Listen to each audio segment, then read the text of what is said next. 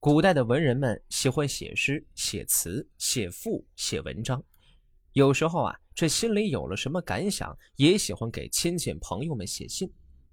这信的内容大多是抒发一下自己此刻的所感所想。鲍照便给他妹妹写过一封信。鲍照是南朝宋国人，自幼家境贫困，小时候就开始从事农耕。也因为家贫，所以鲍照一直都想在仕途上有一番作为。公元四百三十九年，一个萧瑟的深秋，临川王刘义庆出镇江州，引鲍照为左吏。同年秋天，鲍照由南京赴江州就职，途中。鲍照经过大雷，这个大雷就是现在的安徽省望江县境内。鲍照看着此地悲凉的秋景，再想想自己这连路的奔波，便作《登大雷暗语妹书》，寄与妹妹鲍令辉。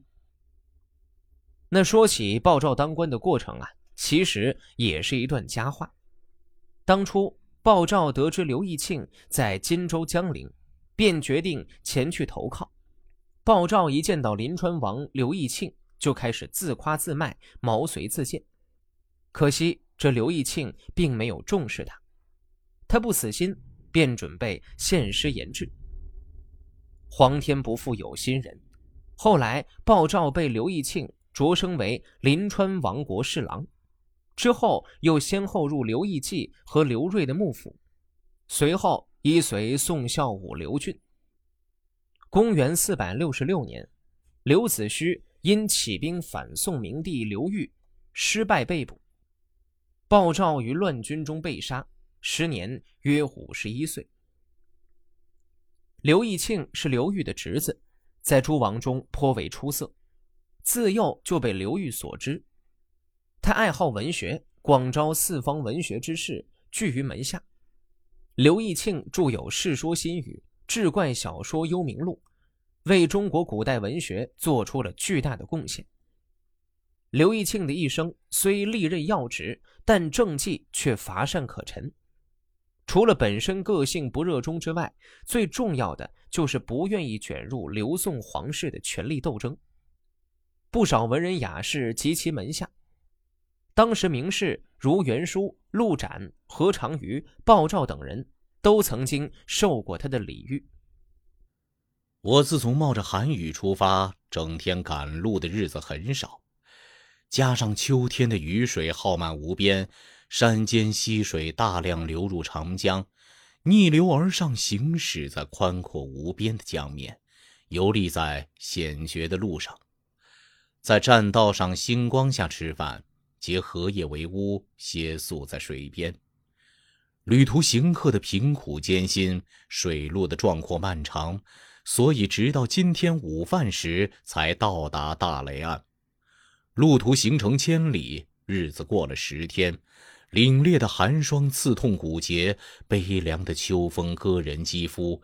离开亲人，成为行客，心情是何等的凄怆。前些日子因为且行且宿，平览河川与陆地。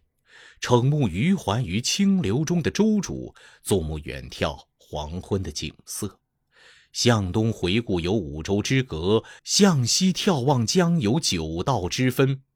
看地门的绝妙奇景，望天边的冉冉孤云，宏图大志激发于心已经很久了。南面重重叠叠的山峦呈现各种形状，俯视着气势竞相比高，映含着鲜艳的朝霞，闪射着灿烂的阳光。峰峦高低错落叠地着，争高称雄，超越田中高高隆起的长垄，前后相连，可以环绕天边一周，横亘着大地无穷无尽。东面则是磨刀石一样平坦的原野，越远越低，无边无际。寒风中的蓬草在黄昏时卷起，高大的古树上与云平。旋风四面而起，思念故巢的鸟成群而归。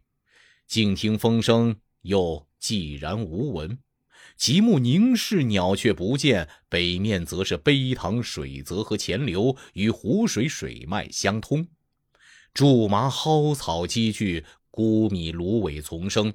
栖息在水上的鸟，水中的鱼，智者吞吃鱼者，大的捕捉小的，呼嚎噪叫，惊扰嘈杂，在水泽中纷纷攘攘。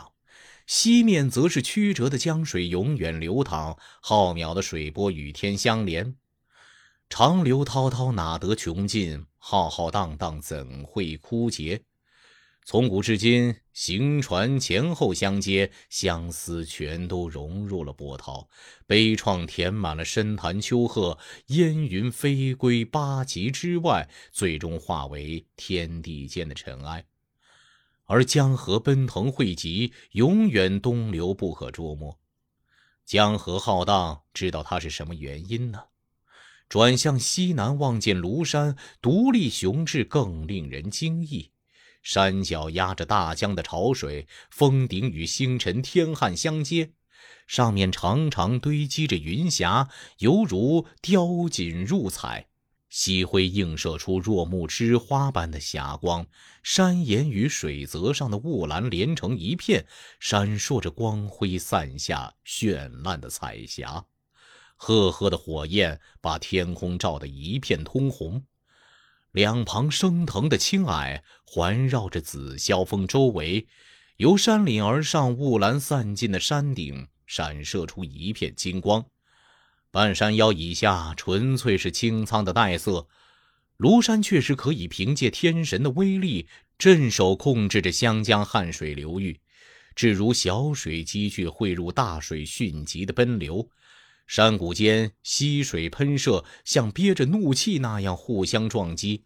回流奔涌般激荡，则上穷尽于底浦，下至于西周，南面迫近于烟，北面穷极于雷电，消长补短，水流可至数百里。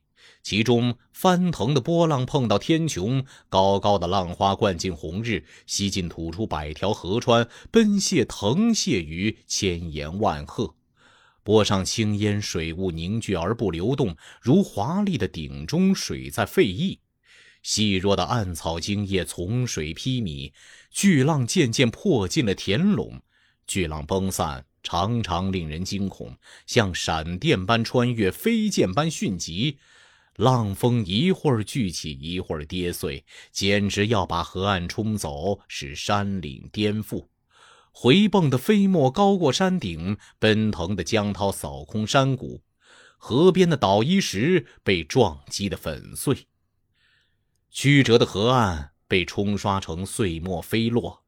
抬头仰看天上的火星，低头俯听水上的波声，恐惧的使人屏住了呼吸，急急的让人破悸而心惊。至于繁殖繁衍的各种水生动物，大都有奇异的躯体、怪诞的外形，有江鹅、海鸭、鱼鲛、水虎之类；有豚首象鼻、盲须真尾之足；有石蟹、土蚌、燕鸡、雀蛤之辈；有折牙、曲牙、逆鳞、反舌之属。遮掩在逐浪的沙滩上，躲避在长满草的洲主边，玉木在风中并列迎风，吐着水墨，梳理着毛羽，在夕阳就要西沉、晨雾即将弥漫之际，孤鹤在寒风中悲鸣。游荡的鸿鹄在远处哀吟，砍柴取草的人一声叹息，船夫再次哭泣。游子的心实在非常悲怆忧愁，非言语所能表达。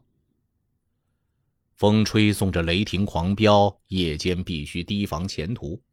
本月二十三、二十四日前后，渴望达到目的地。冷暖难以调试，你务必自己当心。早晚当心保重，不要为我挂念。